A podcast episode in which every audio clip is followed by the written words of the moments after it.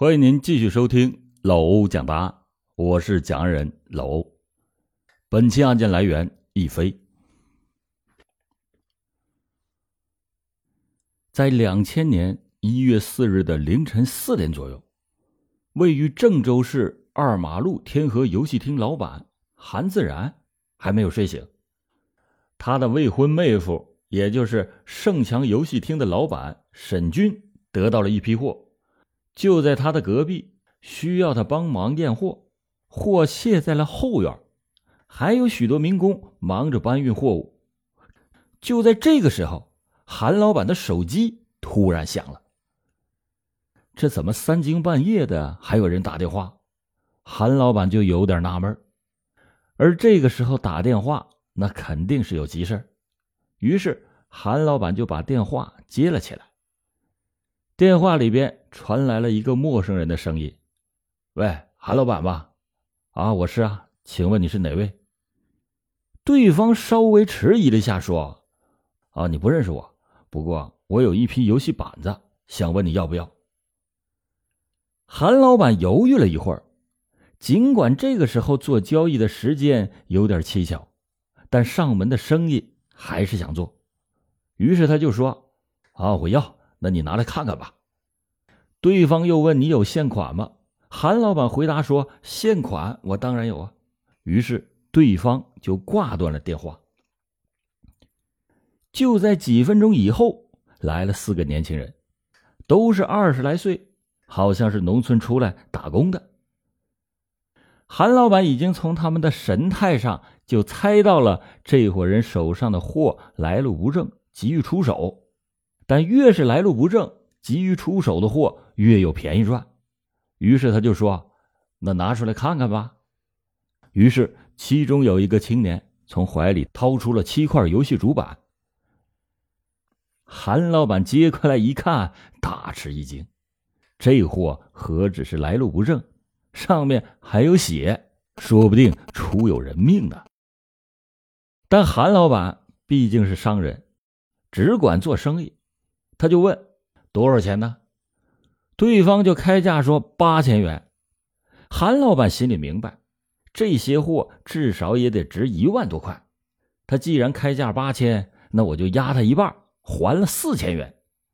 后来又经过一番的讨价还价，最后以五千五百元成交。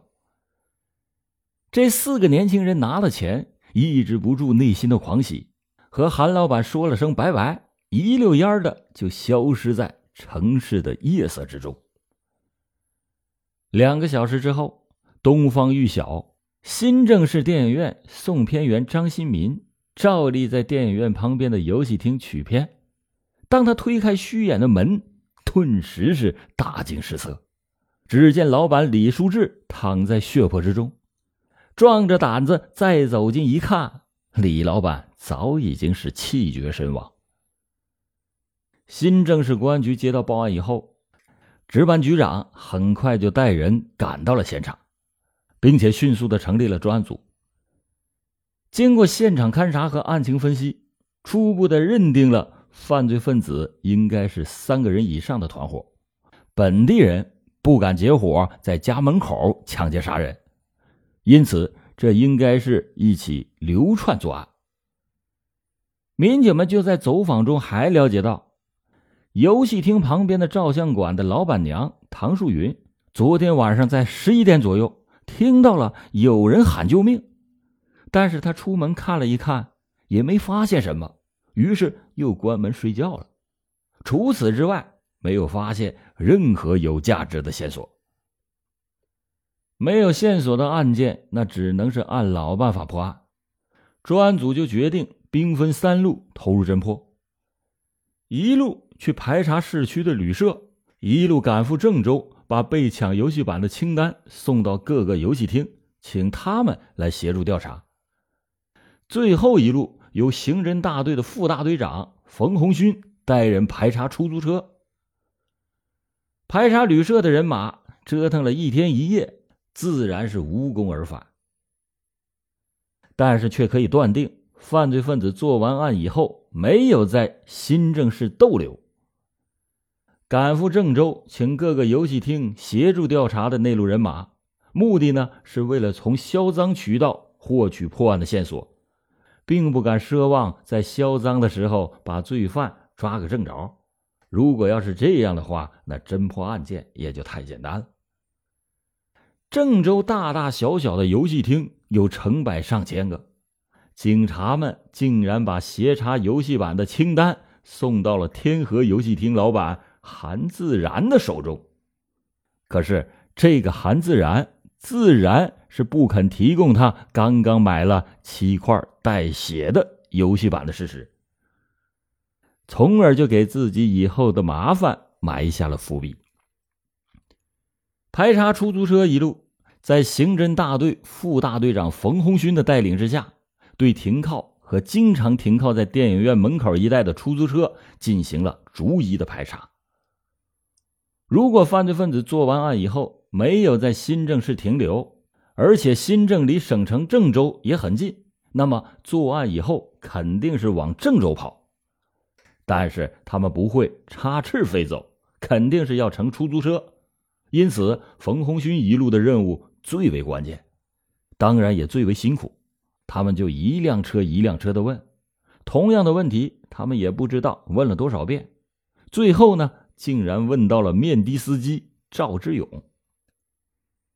赵志勇一听，表情立刻就认真起来。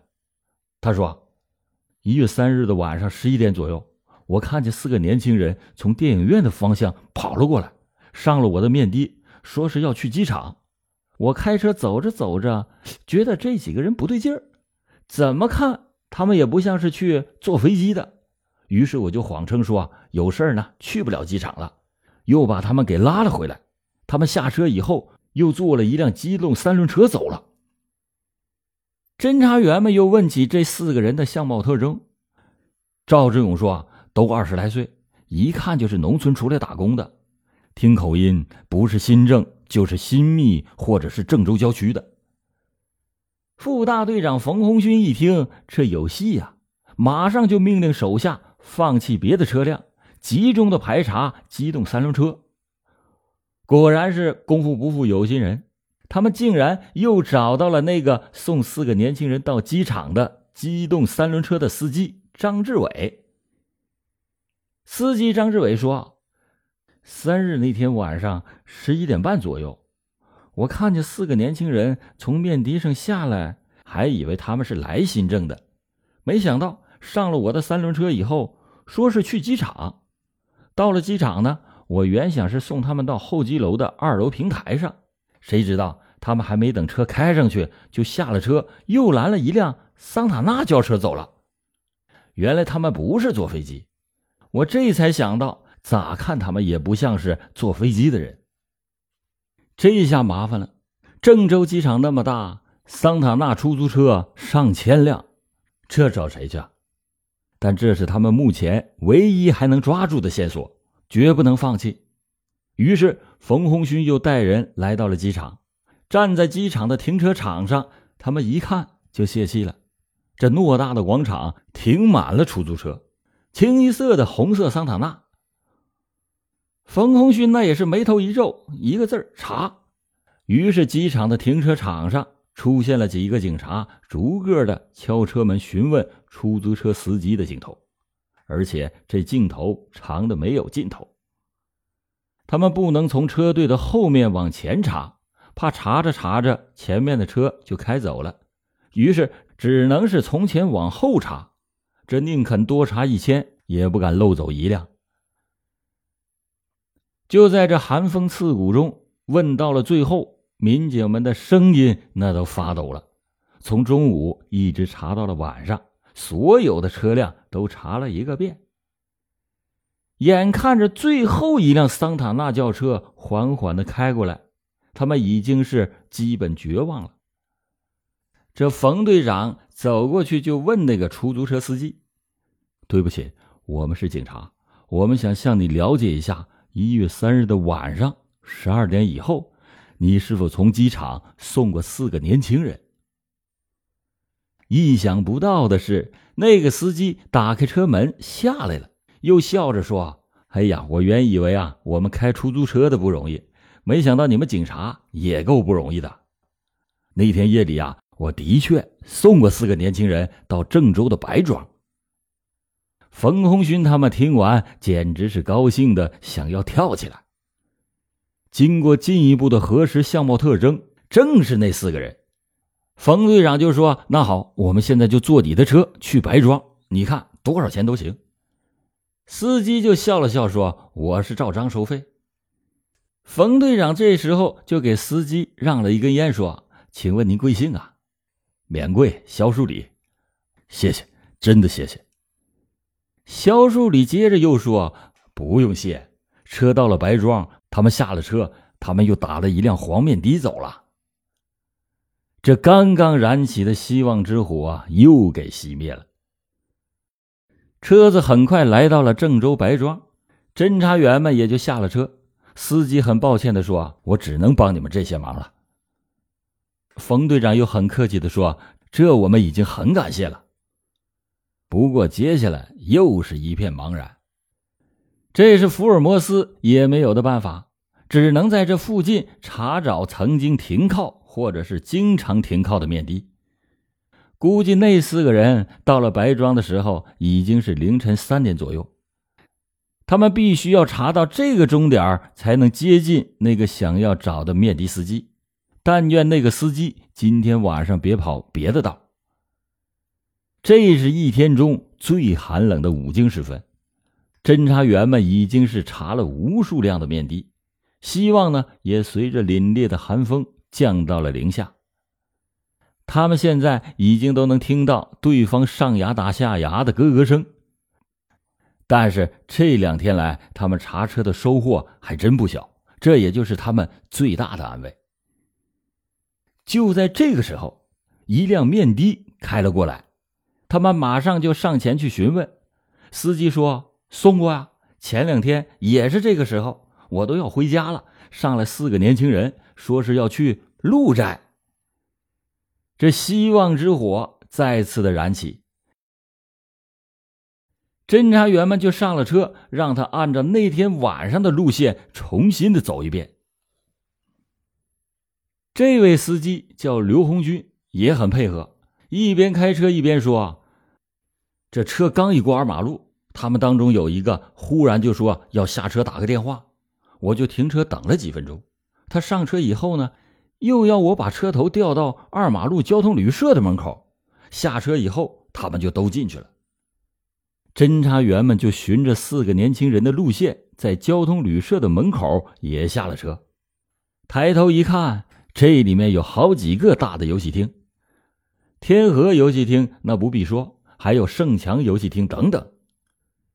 结合了乘车途中的那个电话。侦查员们就断定，那四个年轻人肯定是想要在这一带的游戏厅进行销赃。夜已经很深了，各个游戏厅已经是开始打烊，他们就在交通旅社住了下来，先暖和暖和再说吧。顺便呢，查一下次日凌晨有没有四个年轻人在这里住宿过。查询的结果是没有。那么，在这里销赃的可能性那就更大了。这总算是吃了一颗定心丸，侦查员们睡得很香。到了一月六日的早晨，冯队长就带人先从外围了解情况。当询问到盛强游戏厅员工的时候，他们提供了那天晚上老板到货，隔壁的韩老板也在帮忙。这个期间呢。韩老板接了个电话，后来就来了四个年轻人找了韩老板。民警们就来到了天河游戏厅，经过再三的询问，韩老板一直是矢口否认。再问到雇员郑云峰的时候，他呢则是吞吞吐吐。这时候，冯队长的目光就扫视着游戏厅的各个角落，没想到。竟然一眼就看到了那七块带着血的游戏板，韩老板这才不得不招认了购买赃物的事实。冯队长就问韩老板：“你认不认识那四个人？”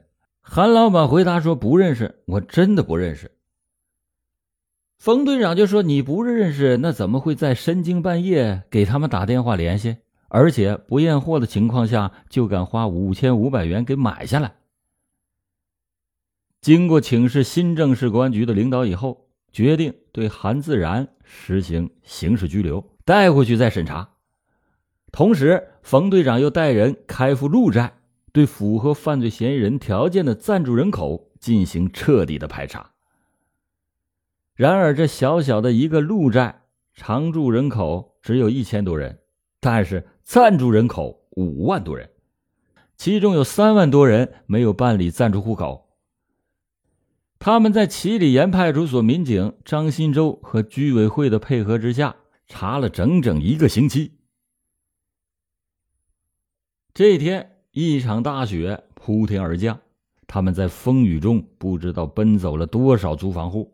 终于就查到了犯罪嫌疑人的住处，但是早已经是人去楼空。房东说啊，那几个年轻人是六号上午搬走的，好像是搬到了孙八寨。冯队长一听，就立刻的带领着民警们前往孙八寨。在车上看着这一个多星期以来挨饿受冻的弟兄们。冯队长实在是不忍心让大家再这么被动的查下去了，他就联想到天河游戏厅老板韩自然购买赃物时候的情景，他就灵机一动，这从后面追不如从前面截，来个放线钓鱼，这样一个大胆的设想就出现在他的脑海里。他一方面派人来到了孙八寨，先查着。一方面回到新郑向领导汇报。就在返回新郑的路上，因为下雪路滑，一个多小时的路程，整整走了七个小时，竟然还没有到。这时候，他的手机响了，一听呢是王副局长的电话，问他郑州方面的情况。汇完报之后，他就把自己的想法一说，没想到王局长是当即同意。回到了新郑，局领导经过认真的分析，认为放线钓鱼的方法可行。冯红勋就办理了取保手续，把韩自然从拘留所提了出来。一番训话以后，把手机也还给了他，然后连夜就把他带到了郑州，与孙八寨的民警会合，一起排查，并且安排民警二十四小时跟随韩自然。也包括睡觉，甚至上厕所。到了一月十六日下午一点多的时候，韩自然正和民警在孙八寨排查的时候，手机突然就响了。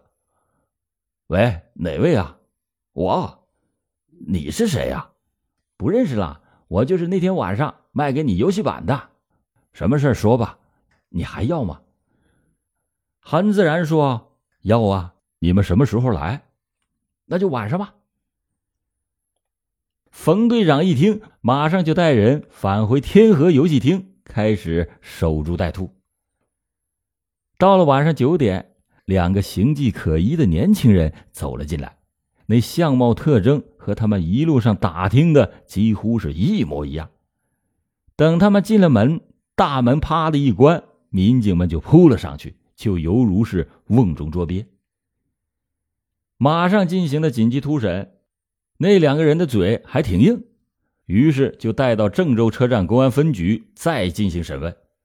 这时候他们才如实的招供。他们一个叫刘占朝，新密市人；一个叫苗文奇，武阳县人，并且供出了另外两个同伙，叫梁明远、康超峰，也是新密市人。他们四个人是在郑州打工的时候相识，他们相识以后。也不是一般意义上的朋友，按照公安机关的术语，应该是叫犯罪团伙。因为刘占朝熟悉电子游戏厅游戏版的行情，于是他们就密谋盗抢游戏机版。两千年的一月一日，他们从郑州出发，第一站是漯河。可是他们到了漯河以后，各个游戏厅转悠了两天，发现。那里的游戏机板都是便宜货，于是就决定返回郑州。当车开到了新郑，他们又临时起意，在新郑下了车。转了五六家游戏厅以后，他们发现电影院门口的那家游戏厅有货，于是就决定在此下手。他们就分了工，刘占朝、梁明远、苗文琪进去先打游戏机，伺机作案。康朝峰到对面的那家游戏厅继续踩点。刘占朝、梁明远、苗文琪他们三个人都怀揣着一尺多长的钢管，在游戏厅一直玩到了十一点多，顾客们都已经走光了。这个时候，刘占朝就叫老板李书志过来看一下。老板李书志以为是游戏机出了毛病，就走过来探头去看，结果被梁明远从后面一钢管就打在了头上。李老板就抱着头大声的喊救命，但是又被苗文琪一阵乱打，渐渐的就昏死了过去。康朝峰听到动静以后，连忙过来助阵，三下五除二的就把老板给绑了个结实，嘴上还封上了胶带，然后他们四个人抢走了七块游戏机板。就在他们返回的途中。忽然就想到，在天河游戏厅转悠的时候，顺手从柜台上拿走的韩老板的名片，于是就给他打了个电话。没想到这赃物很快就变成了现金。他们在新郑得手以后，又故伎重演，在新郑市航海路一家游戏厅盗得了一块游戏机板，又想找韩老板出手的时候，却撞在了公安民警的枪口之上。民警就问：“你们另外两个人呢？他们还在二马路桥头等着我们呢。”冯队长一听，立刻的就赶到了二马路桥头。这个时候，梁明远、康朝辉早已经是没了踪影。四个犯罪嫌疑人跑了一半，这怎么行？冯队长一思索，决定让刘占朝给他女朋友打个电话。就说在火车站贩卖游戏板的时候，被车站派出所查夜的给查住了，现在要罚款，叫他让梁明远、康明峰赶快送钱到车站分局来。同时，冯队长又带着人到孙八寨、刘占朝等人的租房处进行守候。在二马路桥头望风的梁明远、康朝峰等了很久，也不见前去销赃的刘占朝、苗文琪回来。一想不对，马上开溜。但是回了刘占朝女朋友的传呼以后，这才知道只是治安罚款，新郑那边的事儿并没有发，交了钱那就会没事了。怎奈他们抢来的游戏机板换取那五千五百元，当时就买了四部还没有入网的手机，身上的钱就连回传呼都不够了。康朝辉就找人借了五元钱。回的那个传呼。到了第二天早上，弹尽粮绝的梁明远、康朝峰就怀着侥幸的心理回到了住处，想睡一觉再说。可是这一开门，却看见房间里面有几个陌生人，想掉头已经是来不及了，被公安民警们抓了个正着。至此，四个抢劫杀人的青年人全部落网。